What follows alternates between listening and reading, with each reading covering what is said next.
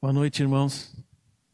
Hoje nós vamos compartilhar da ceia e eu queria começar essa palavra lendo um, um dos textos dos evangelhos em que Jesus, o que é registrado a ceia que aconteceu na noite anterior à crucificação. Jesus e os discípulos e todo o povo de Israel estava naquele dia comemorando a Páscoa, saída do povo do Egito, o sacrifício do cordeiro, que lá no Egito era um cordeirinho, né? Mas naquele, naquele ano lá em Israel, o verdadeiro cordeiro seria sacrificado. E algumas horas antes disso acontecer, Jesus estava com os discípulos e num momento único de todo aquele tempo que ele teve com os discípulos, e ele então parte o pão, distribui o pão e o vinho, junto com a refeição que eles estavam fazendo. E ele diz algo novo para os discípulos. Ele não fala da Páscoa judaica, mas ele diz: agora é o meu corpo e o meu sangue. Vamos ler em Lucas, Lucas 22, a partir do versículo 14 até o 20. Lucas 22, 14 a 20. Chegada a hora, Jesus se pôs à mesa e os apóstolos estavam com ele. Então Jesus lhes disse: Tenho desejado ansiosamente comer essa Páscoa com vocês, antes do meu sofrimento. Pois eu lhes digo que nunca mais a comerei até que ela se cumpra no reino de Deus. E pegando um cálice, depois de ter dado graças, disse: Peguem e repartam entre vocês. Pois eu digo a vocês que de agora em diante não mais beberei do fruto da videira até que venha o reino de Deus. E pegando um pão, tendo dado graças, o partiu e lhes deu, dizendo: Isto é o meu corpo que é dado por vocês. Façam isso em memória de mim. Do mesmo modo, depois da ceia, pegou o cálice, dizendo: Este cálice é a nova aliança no meu sangue, derramado por vocês. Até aqui tá bom. E hoje nós vamos fazer aquilo que o Senhor disse para fazer. Ele disse no final do versículo 19, está registrado aqui: façam isso em memória de mim. Os, os, discípulos, lá naquele início da igreja, obedeceram essa ordem do Senhor. Mas não porque ele tinha dado uma ordem apenas. A gente vê no livro de Atos que Aquilo fazia parte da vida normal da igreja. Todos os dias eles estavam de casa em casa, partindo pão, é, orando, evangelizando. Eu não sei se eles tomavam a ceia todo dia, mas todo dia a igreja estava fazendo alguma dessas coisas, ou algumas dessas coisas. Os discípulos mantiveram ou fizeram exatamente aquilo que o Senhor tinha falado para eles. Aquele era um momento especial, muito especial da vida da igreja. Era como se Jesus estivesse com eles de novo, especialmente para aqueles que tinham participado daquela ceia lá na noite anterior à crucificação. E cada igreja nova que surgia, na medida que o evangelho ia avançando e sendo pregado de cidade em cidade, é, recebia esse ensino e, e fazia aquilo, praticava o compartilhar do pão e do vinho em memória do Senhor. Se tornou uma prática constante daqueles irmãos. Porém, qualquer coisa que é repetida dia após dia, mês após mês, ano após ano, ao longo do tempo, corre-se o risco de se perder de vista aquilo que foi o motivo inicial. E com a ceia não é diferente. Por isso, os apóstolos lembravam constantemente aos irmãos o porquê ou para que eles se reuniam para compartilhar o pão e o vinho. Por que nos reunimos? Agora eu deixo com vocês a pergunta. Qual é o motivo de nós virmos aqui, ou nos nossos grupos, ou na nossa casa, e partirmos o pão e o vinho? Para que fazemos isso? Por que fazemos? Alguém se arrisca? Pela morte e ressurreição de Cristo, Juliana. Perfeito. Alguém quer acrescentar algo mais do que o Juliano falou? Em memória dele.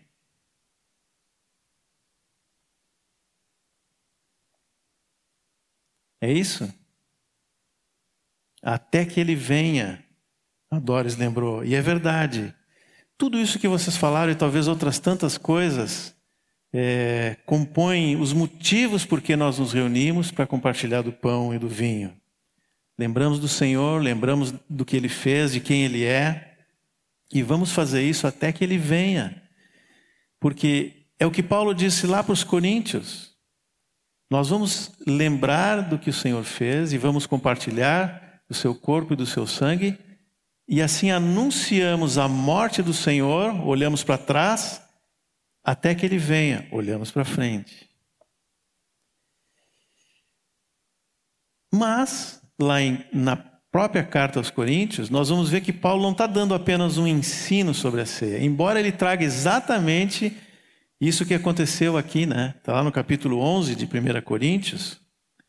Se alguém quiser acompanhar, não vou ler, mas, mas um, um texto muito conhecido nosso, né? A partir do versículo 23 de 1 Coríntios 11.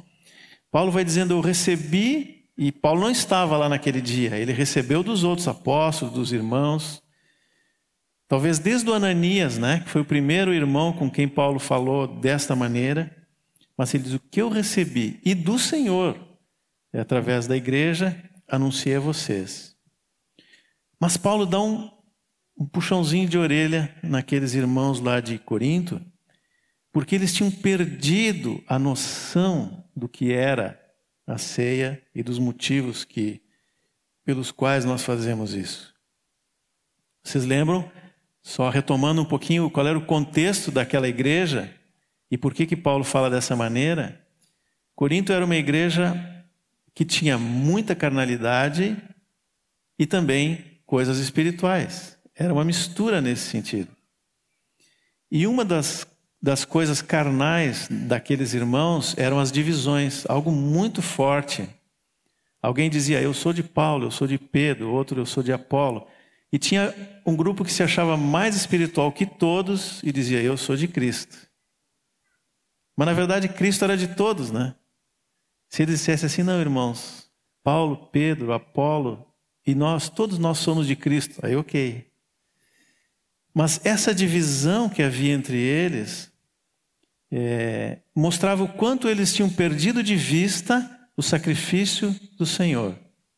Quando Jesus morreu, e nós fomos incluídos na sua morte, fomos sepultados com ele pelo batismo, nós fomos separados do mundo e unidos ao Senhor e ao seu corpo, aos outros membros. Se nós estamos divididos e partilhamos a ceia, nós estamos fazendo algo que é totalmente contraditório ao que nós estamos proclamando aqui. Nós proclamamos que Jesus morreu, nos desligou desse mundo e nos uniu a Ele e uns aos outros. E era o contrário do que estava acontecendo lá em Coríntios. Tanto que Paulo chega a dizer no versículo, acho que é 20, se eu não me engano. É, versículo 20 de 1 Coríntios 11: Quando, pois, se reúnem no mesmo lugar, não é a ceia do Senhor que vocês comem. Ele diz: Isso que vocês fazem pode ser uma refeição, pode ser um lanchinho, pode ser o que vocês derem o nome, mas a ceia do Senhor não porque vocês estão comendo ela de forma indigna, a expressão que ele usa mais adiante. O erro daqueles irmãos é que eles não, está dito aqui, né? Eles não discerniam o corpo. Ou seja, eles, eles agiam como quem não tinha noção da pessoa e da obra do Senhor, cujo corpo foi partido para que eles mesmos, todos nós, né, fossem perdoados, limpos, justificados e unidos no Senhor. É por isso que agindo dessa forma é como se eles estivessem voltando a uma condição anterior. Paulo diz aqui, né? Réus do corpo e do sangue de Cristo. E essa condição deles era tão séria que, como consequência, veio um julgamento sobre aquela igreja. Paulo diz que havia ali muitos fracos, doentes, e não eram poucos os que tinham dormido, no sentido de estavam mortos. Né? Na verdade, eu não sei se a afirmação de Paulo é literal, no sentido de doença física, ou se é um, uma expressão da situação espiritual daquela igreja. Muitos fracos, doentes espiritualmente, outros adormecidos, como tivessem mortos. Né? Ou talvez as duas coisas. Mas o certo é que, por causa daquela atitude em relação ao Senhor, à sua obra, e que se demonstrava num momento como esse, eles estavam sofrendo aquilo. Por isso, Paulo volta à primeira ceia, né? É, ou a última, na verdade, a última ceia do Senhor com os discípulos, mas a primeira nessa nova dispensação, digamos assim. E ele, e ele repete que Jesus havia mandado aquilo para que nós fizéssemos em memória de mim. Bom, nós já vimos que essa rotina e a repetição podem nos fazer perder de vista a obra redentora do Senhor e o próprio própria pessoa do Senhor, quem ele é, o seu caráter, o seu modo de agir. E lembrando do Senhor, nós somos conduzidos a viver e agir como Ele. É, esses dias eu ouvi que quando, Paulo, quando Pedro fala lá numa das suas cartas para os jovens, é, todos aqui são jovens, ou quase todos, né, menos o Ismael. É. Jovem há mais tempo, né, Ismael? E, e ele diz assim: cingivos de humildade. E esse irmão estava explicando que aquela palavra cingir, ela só, ela só tem uma vez no Novo Testamento, porque é cingir com uma roupa especial, que é uma roupa de escravo. Aí eu pensei, aonde que Pedro viu isso? Foi na ceia. Porque Jesus se cingiu como um servo, como um escravo e fez aquele trabalho, né? Então vocês veem como é importante esse olhar para o Senhor, para o seu caráter, para a sua pessoa isso se reflete depois na nossa vida, uns com os outros e com Ele. E era o que estava faltando ali para Coríntios. E Paulo dá essa exortação em amor para aqueles irmãos, até porque mais adiante ele vai dizer: mesmo que vocês tenham línguas e dons e isso e aquilo, e façam um monte de coisa, se o amor não for a marca entre vocês, de nada adianta o resto. Será que esse alerta de Paulo aos Coríntios serve para nós hoje também? Será que nós corremos o risco de nos acostumar e fazer de forma mecânica algo que deve ser, que é extremamente importante da vida da igreja? Eu queria ler um outro texto com vocês, que eu acho que nos ajuda muito a entender isso, que está em 2 Timóteo,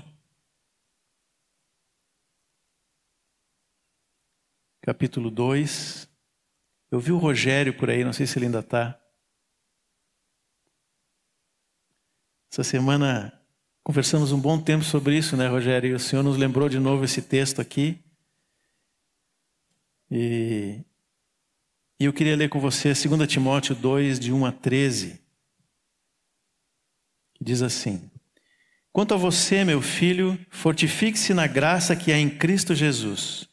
E o que você ouviu de mim na presença de muitas testemunhas, isso mesmo transmita a homens fiéis, idôneos para instruir a outros. Participe dos meus sofrimentos como bom soldado de Cristo Jesus. Nenhum soldado em serviço se envolve em negócios desta vida, porque o seu objetivo é agradar aquele que o recrutou. Igualmente, o atleta não é coroado se não competir segundo as regras. O lavrador que trabalha deve ser o primeiro a participar dos frutos. Pense bem no que acaba de dizer, porque o Senhor dará a você compreensão em todas essas coisas. Lembre-se de Jesus Cristo ressuscitado dentre os mortos, descendente de Davi segundo o meu evangelho. É por ele que estou sofrendo até algemas como malfeitor. Mas a palavra de Deus não está algemada. Por essa razão, tudo suporto por causa dos eleitos, para que também eles obtenham a salvação que está em Cristo Jesus com glória eterna. Fiel é essa palavra. Se já morremos com Ele, também viveremos com ele. Se perseveramos, também com ele reinaremos. Se o negamos, ele por sua vez nos negará. Se somos fiéis, ele permanece fiel, pois de maneira nenhuma pode negar a si mesmo. De novo, vocês vêm aqui, Paulo dizendo: lembrem-se de Jesus Cristo, em memória de mim. Algumas semanas atrás, o, o, Rogério compartilhou conosco que o Espírito Santo tem levado ele a meditar numa pergunta que Jesus fez aos discípulos em Mateus 16. É... Mateus 16, Jesus tinha feito alguns milagres e a multidão andava atrás dele. Né? Onde ele ia, a multidão ia perseguindo Jesus no bom sentido. Né? Então, ele chama os discípulos e faz duas perguntas. A primeira eu acho que era uma, uma isca, né? Ele diz assim: O que, que as pessoas dizem a respeito de mim? E os discípulos respondem. Está em Mateus 16, 14, se alguém quiser olhar. Uns dizem que é João Batista, outros dizem que é Elias, outros dizem que é Jeremias ou algum dos profetas. Essa foi a primeira resposta dos discípulos. Aí na sequência ele trouxe a, a pergunta para eles diretamente: E vocês? Quem vocês dizem que eu sou? E o Pedrão toma frente, não sei se foi rápido, né? Talvez com silêncio, que nem a gente aqui quando a gente pergunta alguma coisa, né? Mas depois o Pedro, com o seu temperamento sanguíneo, né, já pula na frente e diz: Tu és o Cristo, o Filho do Deus vivo. Na verdade, não foi temperamento nenhum, Jesus disse foi a revelação que ele recebeu. Jesus disse, Pedro, o que tu disseste agora, essa revelação, certamente não foi por conhecimento humano, não foi por estudo, não foi por um pensamento lógico, porque tudo que Pedro havia recebido da, da cultura judaica, era o, em termos de Messias, era o contrário do que Jesus era. Os judeus esperavam um Messias que livrasse eles dos romanos, que estabelecesse Israel como o topo do mundo.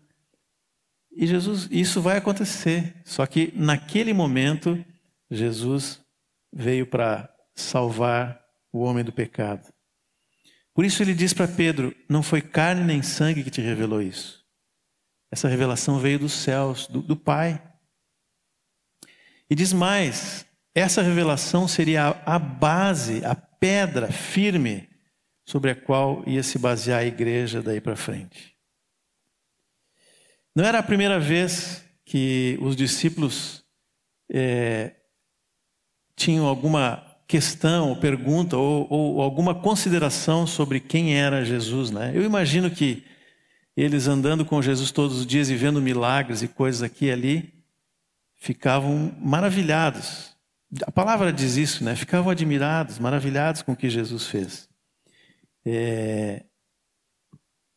Isso gerava uma certa inquietação nos discípulos. Afinal, ele é homem, é Deus. Quem é, né? É, qual a origem, a sua natureza, a sua missão? E eu creio que o Espírito Santo foi trabalhando nos discípulos naquele tempo para que eles realmente pudessem ter uma compreensão clara e interior muito profunda de quem era o Messias, porque isso seria a base da vida de cada um deles e da igreja que ia se formar lá adiante.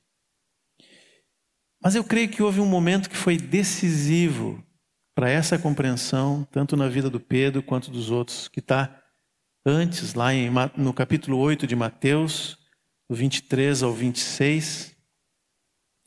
Numa passagem também muito conhecida, quando eles vão cruzar o mar da Galileia, Jesus havia pregado, né, ali o Sermão do Monte e curas e milagres. Então eles vão cruzar para o outro lado do mar. E embora não esteja escrito aqui, eu imagino que Jesus deve ter entregue o barco para quem? Para os pescadores, né? Pedro, João, Tiago, André. Pelo menos esses quatro a gente sabe que eram pescadores e foi dormir num cantinho.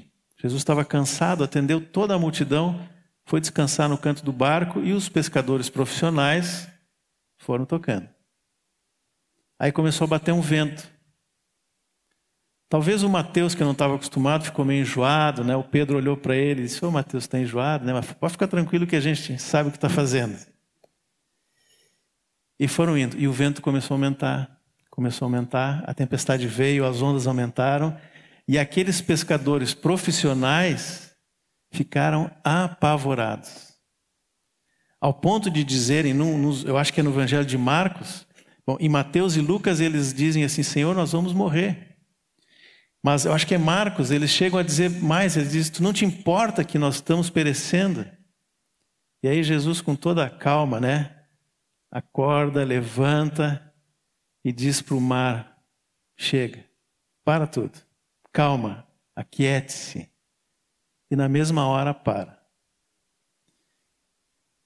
Aqueles pescadores profissionais que não tinham conseguido enfrentar aquela situação, que olhavam para aquilo e sabiam, talvez já tinham visto muitos dos seus vizinhos, amigos morrerem afogados em situações semelhantes. Eles estavam maravilhados.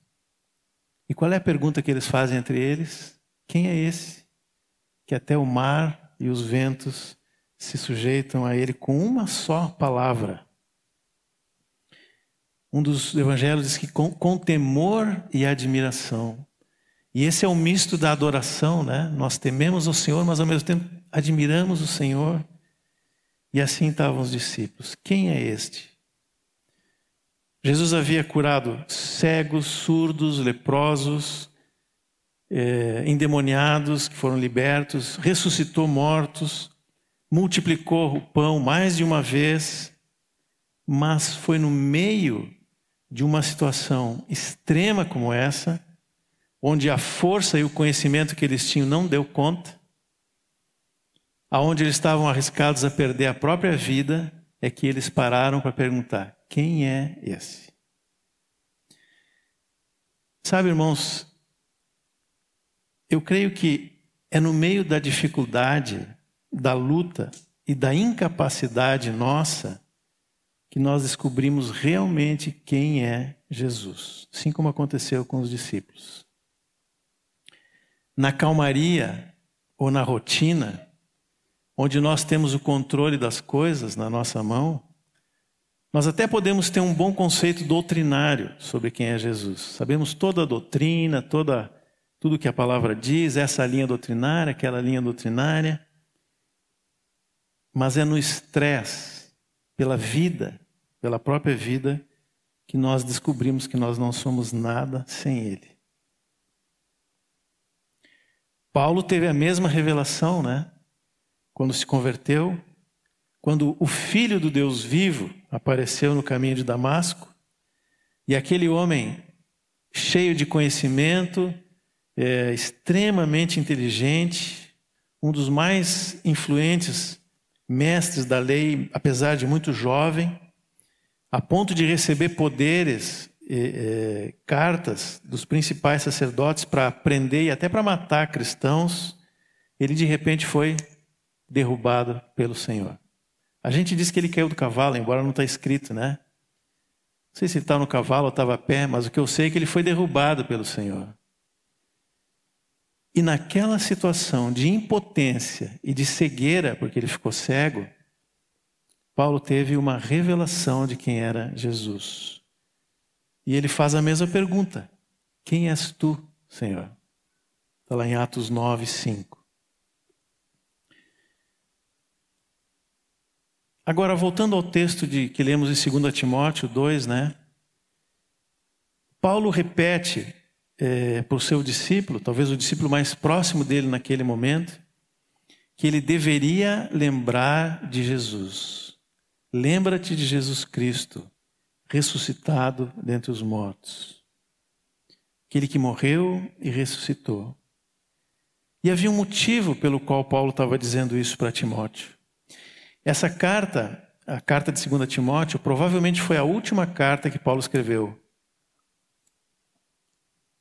A história nos conta que Paulo foi preso uma vez, depois foi liberto, depois foi preso uma segunda vez provavelmente depois que Nero tocou fogo em Roma, né, e iniciou a perseguição aos cristãos. E nessa segunda vez ele foi então morto. E a carta de 2 Timóteo é a despedida de Paulo. É como se estivesse escrevendo o testamento para aquele que era o seu filho, né, espiritual, esse irmão que continuaria depois a levar adiante o evangelho. Tanto que ele dá instruções claras, aquilo que ele, que ele tinha recebido, que Timóteo transmitisse a outros homens idôneos, fiéis, que levassem isso adiante. E aí ele entra nesse assunto: lembra-te de Jesus Cristo. Só que Paulo começa dizendo para Timóteo que nós estamos em guerra. O texto que nós lemos, né? Nós somos soldados recrutados pelo Senhor, estamos no campo de batalha, é como se ele dissesse: lembra que Jesus está em guerra e nós também. E nenhum soldado se envolve com as coisas dessa vida. O que é normal numa guerra? Luta, sofrimento, morte. Deixamos de lado as coisas normais da vida para poder lutar melhor. Na guerra não há lugar para excessos, né? Para distrações, para descuidos. É preciso estar focado focado na missão que recebeu. Isso aconteceu com Paulo. Por causa daquela revelação que ele havia recebido do, do próprio Senhor, Paulo largou tudo para trás. Ele mesmo disse, considerou tudo como esterco, né, como lixo, como coisa que não tem valor nenhum. Por causa do Senhor e daquilo que o Senhor tinha prometido. Foi preso, estava preso aqui, sofreu muito ao longo da sua vida depois da conversão, mas nunca se arrependeu dessa decisão com o Senhor. E Paulo diz para Timóteo: faz a mesma coisa. Certamente Timóteo já tinha experimentado algumas dessas coisas junto com Paulo. Ele disse: ó, vai adiante, nós somos soldados. Muitos vão morrer na, na batalha, mas outros vão seguir adiante até que tudo se cumpra. Enfrentando as dificuldades, mas lembrando que nós temos um Senhor que morreu e ressuscitou, que venceu a morte, que seu corpo foi partido, que seu sangue foi derramado, mas que depois de três dias foi ressuscitado, vive e vai voltar para reinar. Esse é o nosso Senhor.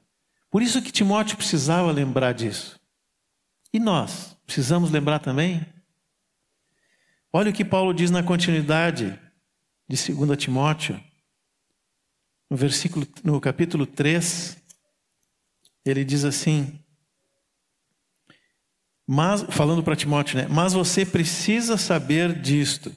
Nos últimos dias sobrevirão tempos difíceis, pois os homens, ou seres humanos, como está nessa versão aqui, serão egoístas, avarentos, orgulhosos, arrogantes, blasfemadores, desobedientes aos pais, ingratos, ímpios, sem afeição natural, implacáveis, caluniadores, sem domínio de si, cruéis, inimigos do bem, traidores, atrevidos, convencidos, mais amigos dos prazeres do que amigos de Deus, tendo forma de piedade, mas negando o poder dela. Fique longe também destes. Paulo está falando de que tempo? Do nosso tempo, né? Ou vocês não veem nisso uma descrição exata da geração que nós, do tempo que nós vivemos hoje? Essa é a realidade do nosso mundo, exatamente isso, ou pior. E Paulo diz para Timóteo e para nós: lembre-se de Jesus, ressurreto, morto e ressurreto. O que Paulo não diz diretamente aqui, mas nós podemos concluir por causa de outros textos da palavra, é que esse cenário dos últimos dias, por causa desse afastamento dos homens em relação a Deus, ele será extremamente hostil contra a igreja. Talvez mais do que naquela época de Paulo e Timóteo. E aí vem a questão que realmente importa para nós. Como nós vamos nos comportar diante disso? Só tem um jeito. Lembra-te de Jesus Cristo, ressuscitado dentre os mortos. Nos dias da angústia, nos dias da pressão mental, que é a, a expressão que está lá em Daniel 7, 25, quando fala que o anticristo oprimirá os santos, né? a expressão é opressão mental.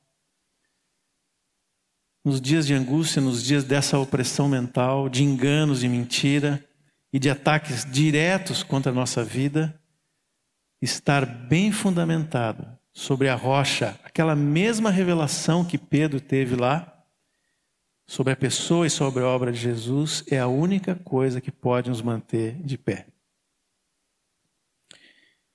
Irmãos, angústia, perseguição, sofrimento não são assuntos muito populares. Talvez por isso nos agrada bem mais, né, quando falamos de escatologia, a ideia de que o arrebatamento será antes da tribulação.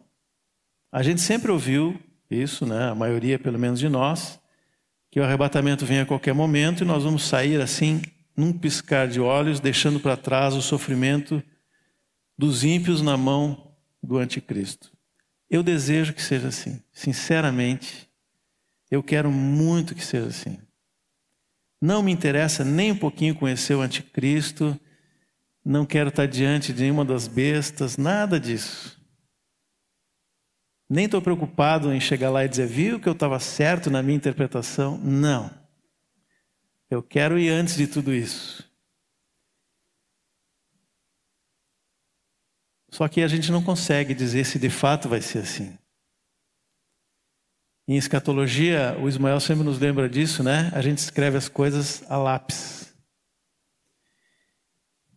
O problema, independente de como vai ser, porque isso não vai mudar, o Senhor já tem determinado, né? O problema é que, de alguma forma, esse pensamento gerou na igreja, de um modo geral, uma certa acomodação e apatia. Bom, eu estou salvo pela graça, vou ser arrebatado, então eu vou vivendo aqui a minha vida assim até que chegue esse dia Vou estar caminhando e de repente, a gente já viu muito filme, né? Deixados para trás, um, dois, três, não sei quantos tem. Eu não vi, mas eu só já ouvi falar.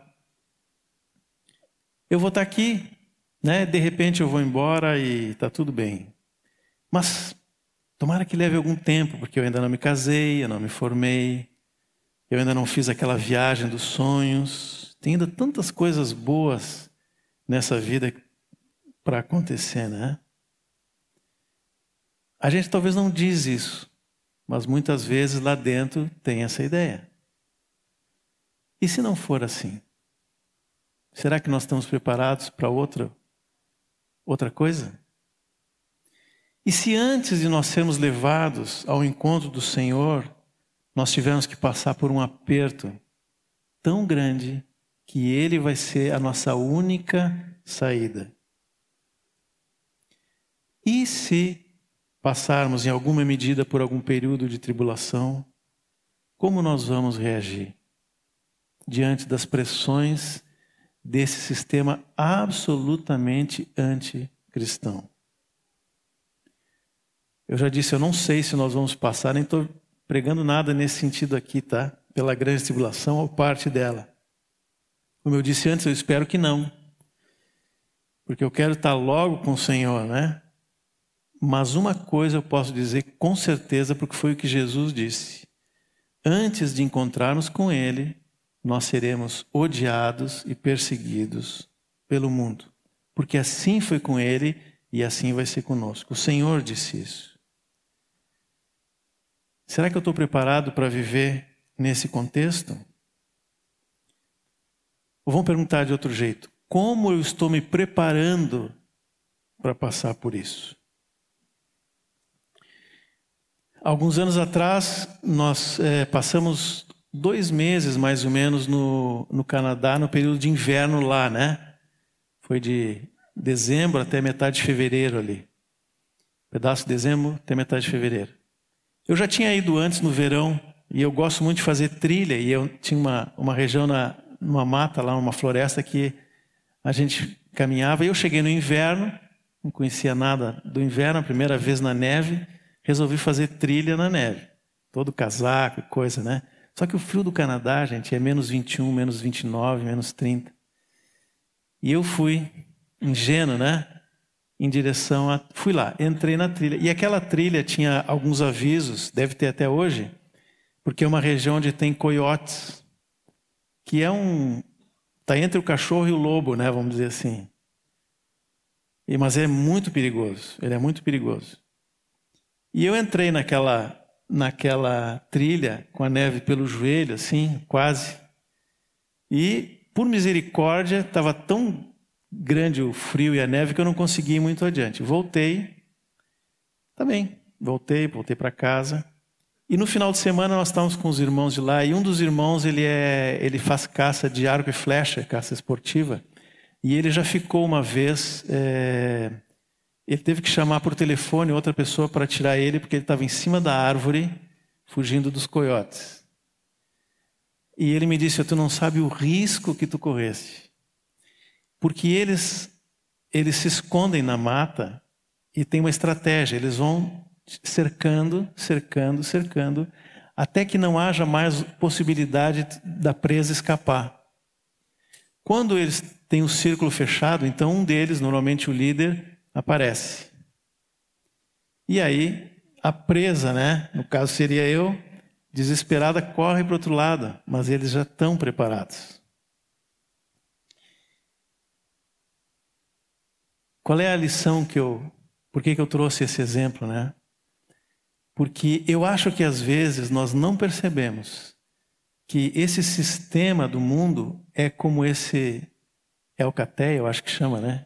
É lobo, deve servir para coiote também. Satanás e seus demônios são como esses coiotes.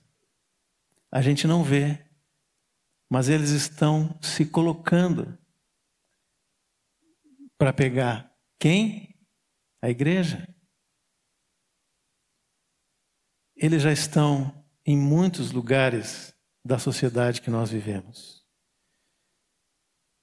Eles já conseguiram entrar na educação, na mídia, na propaganda, nos filmes, na moda, em muitas coisas. E às vezes nós não nos damos conta que estamos na trilha dos coiotes. O que nós aprendemos disso, né? Em primeiro lugar, irmãos, não dá para subestimar o sistema de Satanás. O cosmos, que é a expressão que a Bíblia usa para definir o sistema mundano controlado pelo príncipe desse mundo. Não dá para ser ingênuo. Não dá para pensar que é possível negociar com o mundo para ter somente as coisas boas desse mundo, aquilo que o mundo oferece. Não. Tolerando padrões que estão nos filmes, na moda, na música, são só alguns exemplos ou mais. Como eu levo a minha vida com finanças, com família. Se eu fizer isso de forma ingênua e descuidada, talvez eu não consiga fugir na hora que um deles realmente aparecer. E vou dizer para vocês, com tristeza, nós temos visto alguns jovens e adolescentes que foram indo por essa trilha sem considerar os perigos e foram pegos. A segunda lição que a gente precisa tirar desse exemplo é que, nesse contexto contrário ao Senhor e à sua igreja, nesse contexto de guerra que Paulo fala para Timóteo, onde nós sabemos que o inimigo está pronto para nos atacar, ou está esperando o momento certo, nós precisamos fazer escolhas. E escolher implica em perder. Se eu escolho esse, eu abro mão daquele. Se eu escolho aquele, eu abro mão desse. Ou perdemos agora, saindo radicalmente do mundo e desse sistema, correndo em direção ao Senhor, ou perdemos depois, quando talvez seja tarde demais para não ser apanhado. Por misericórdia, Muitas vezes Deus pode nos levar a uma situação de aperto que nos faz largar tudo e correr para Ele antes desse ponto onde não há mais volta. Talvez esse momento de aperto e perseguição que a igreja vai passar, talvez seja para isso. Talvez tenha essa finalidade. Mas alguém pode dizer assim: não, mas o Senhor não vai nos deixar sofrer, né? Será? Às vezes, só uma situação de dor, de ameaça ou uma luta pode me acordar de um estado de apatia ou distração onde eu estou caminhando em direção ao precipício. Até que vem alguém e dá uma sacudida. O objetivo do Senhor é que eu o conheça plenamente. Que eu saia desse sistema e que eu abrace o Senhor cada vez mais. Que eu esteja pronto para o dia da sua chegada. E para isso, muitas vezes, ele pode usar medidas extremas para a minha salvação. Não só a minha salvação, mas para a salvação daqueles que estão ao meu redor. Porque se eu estou vivendo dessa forma, eu posso estar experimentando, provavelmente estou experimentando a situação daquele terceiro solo da parábola do semeador. A vida está lá dentro, mas ela é infrutífera. E os que estão ao meu redor não conseguem ver não conseguem ser abençoados, até que o Senhor dá uma balançada na árvore, corta alguns galhos e nós voltamos a dar fruto. Se nós estamos esperando nunca passar por nenhuma situação difícil ou de sofrimento, então nós temos que explicar algumas coisas que a gente vê na Bíblia, né? Homens cheios do conhecimento de Deus, como Paulo, que eu dei o exemplo, foi derrubado para poder se converter, né? Por que, que Deus não mandou Ananias ir conversar numa boa com Paulo ali, né? Convencer. O Paulo é um cara inteligente. Não, precisou, Senhor tinha que derrubar ele, não tinha jeito. Ele não ia ouvir de outra forma. E todo o sofrimento que Paulo passou depois, porque levou os discípulos a passarem por aquele momento de dificuldade no barco e outras situações. Porque permitiu que Jó, o homem mais justo, naquele momento, dito por Deus, passasse pelo que passou, perdeu dez filhos. Se alguém teve a, a experiência ruim de perder um filho, imagina o que é perder dez, todos. Perdeu todos os seus bens e até a própria saúde. Porque permitiu que José fosse vendido para o Egito, como escravo né, lá para o Egito, fosse preso, enquanto seu pai sofria no outro lado por ter perdido o filho que ele mais amava, né, que era o seu escolhido para continuar. Porque deixou que aqueles jovens fossem para a fornalha lá com Daniel, né, os amigos de Daniel. Aliás, aquele é um exemplo fantástico, porque um dia nós podemos estar numa situação em que eles estavam. E eles, porque conheciam a Deus, disseram para o rei Nabucodonosor: Olha, rei, nós não vamos te obedecer. O Senhor pode nos salvar ou pode deixar que a gente morra, mas eu não vou cumprir algo ou não vou fazer algo que desagrada ao meu Deus. Nesse e em tantos outros casos relatados na palavra e até hoje, né? Deus usa as dificuldades da vida para revelar de forma tremenda, ou para se revelar de forma tremenda a quem Ele ama. E ao mesmo tempo ele vai cumprindo o seu plano, como foi no caso de José, de Daniel, de outros, de Paulo. Deus usa caminhos que para nós são difíceis de entender às vezes, mas ele usa e ele cumpre a sua vontade, nos conduzindo muitas vezes no meio do vale da sombra da morte. No fim da história desses homens, eles não, ninguém, nenhum deles reclamou do sofrimento, né? Não lembro de nenhum deles dizendo: "Ah, por que que Deus me deixou passar por aquilo?" Eles estavam felizes de terem conhecido a Deus como realmente Ele é. Por que, que eu estou dizendo isso no contexto da ceia?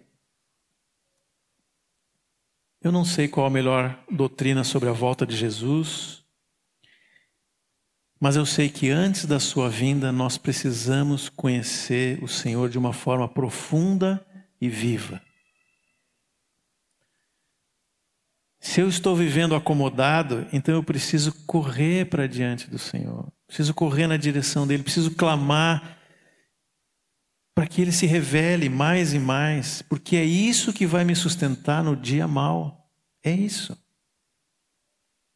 E esse conhecimento não é mental, ou pelo menos não é só mental, mas ele precisa se transformar em algo vivo. Eu lembro de uma vez, isso foi lá pelo ano 2000, talvez um pouquinho antes, nós éramos casados há, há poucos anos, e, e nós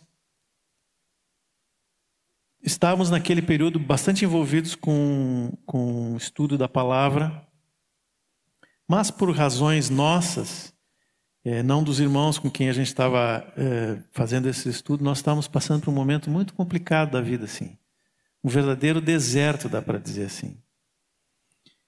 E aí teve um retiro, eu acho que foi um retiro de Páscoa no americano, no IPA, não lembro bem o, local. E, e, o irmão que estava ministrando da, lá da Argentina, ele, eu acho que o assunto era esse, sobre quem é Jesus, né? E numa das tardes ele fez um, um exercício de grupo, assim, não sei se algum dos que estão aqui lembra disso. E, e naquele grupo ele deu algumas perguntas, nos grupos, né? E a primeira pergunta que tinha que responder era: quem é, para você, quem é Jesus? Aí eu e a Madalena sentamos, estávamos no grupo e começamos a conversar e a pensar. Nós tínhamos umas 20 explicações sobre quem era Jesus. Mas por alguma razão, nós nos olhamos e dissemos: quem é Jesus? Afinal.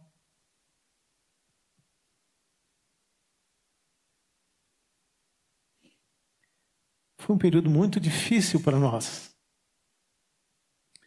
Eu lembro, naquele grupo estava o Guilherme, eu acho que a Tati já, não sei se eles já eram casados ou não, mas o Guilherme eu lembro dele. E o Guilherme foi o primeiro que falou, e ele falou com tanta vida. Quem era Jesus para ele? Eu nunca vou esquecer aquele dia. E há vários irmãos novinhos na fé que compartilharam da sua experiência de vida.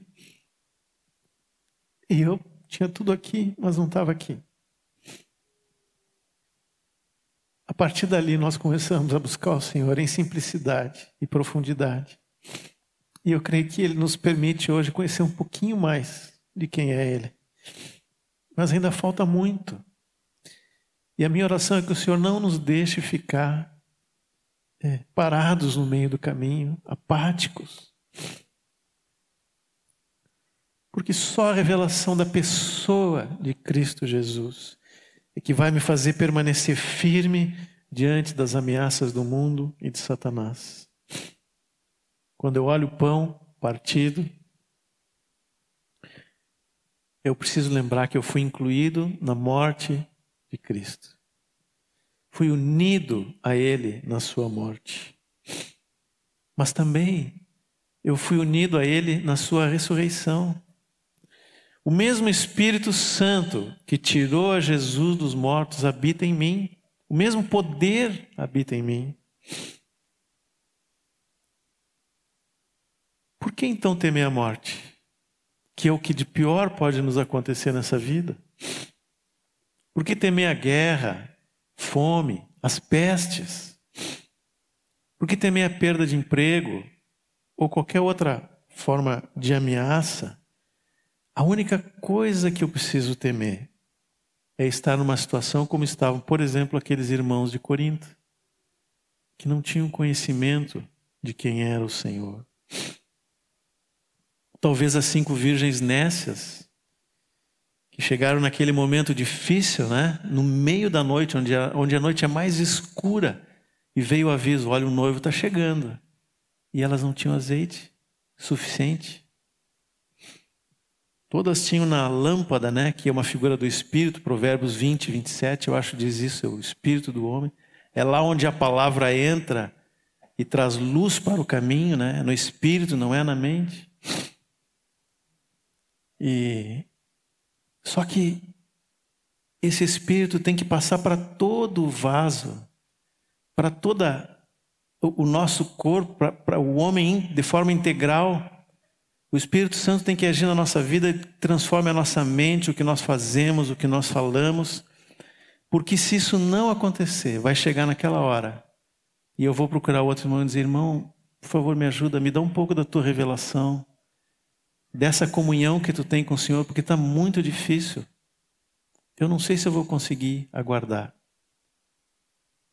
Nós sabemos a parábola, é intransferível. Aquilo que cada um conheceu do Senhor é o que ele vai levar.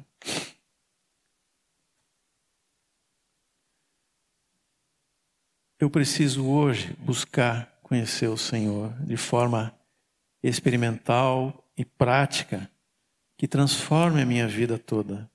Eu preciso focar nele, eu preciso abrir mão de coisas que me afastam dele para estar em pé diante do Senhor no dia de Cristo. Como eu disse antes, essa não é uma palavra né, das mais fofinhas assim, né? Mas a gente precisa acordar. Talvez todos aqui estão acordados, atentos e, e, e, focados. Amém, aleluia. Mas se um de nós não estiver assim, por favor, busque o Senhor, acorde, se levante. Nós não temos muito tempo, não temos, irmãos. Que o Senhor nos leve a conhecer mais de Cristo, mais dos seus sofrimentos, mais da sua cruz e mais da sua glória. E isso pode começar hoje. Quando nós estivermos partindo o pão, quando nós estivermos aqui, tomando do seu sangue, comendo do seu corpo, vamos pedir para o Senhor que Ele nos encha do seu Espírito, que Ele se revele através do seu Espírito Santo, de uma forma que nós não conhecemos ainda. E se for preciso o Senhor apertar um pouquinho o parafuso, que Ele aperte, para que nós possamos conhecer melhor o Senhor, para estarmos firmes diante da Sua vinda. Amém? Amém. Senhor, eu quero, junto com meus irmãos,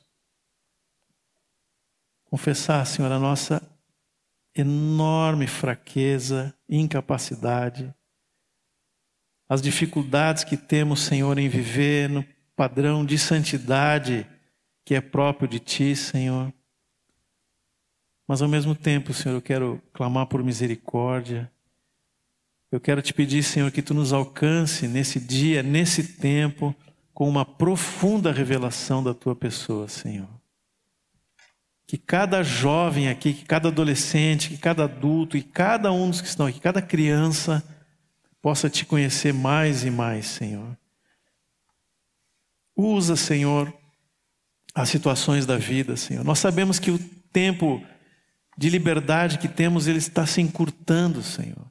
Nós sabemos, nós vemos isso, começamos a ver isso de forma cada vez mais clara, Senhor. E a Bíblia diz que esse mundo jaz no maligno, Senhor. Por isso nós te pedimos, te revela fortemente a cada um de nós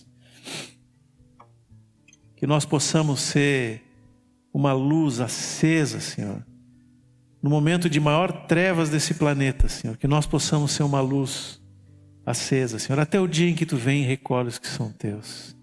E que seja rápido, Senhor, que seja logo, nós queremos estar contigo, Senhor. Guarda o nosso coração, Senhor. Se algum está enfraquecido, que seja renovado, Senhor. Nós lembramos de clamar por aqueles que se perderam no caminho, Senhor, tantos jovens Toda vez que oramos aqui, Senhor, pelas manhãs, lembramos de vários nomes de jovens, filhos dessa congregação, que se perderam, Senhor. Alcança esses jovens aonde eles estiverem agora, Senhor, em nome de Jesus. Em nome de Jesus.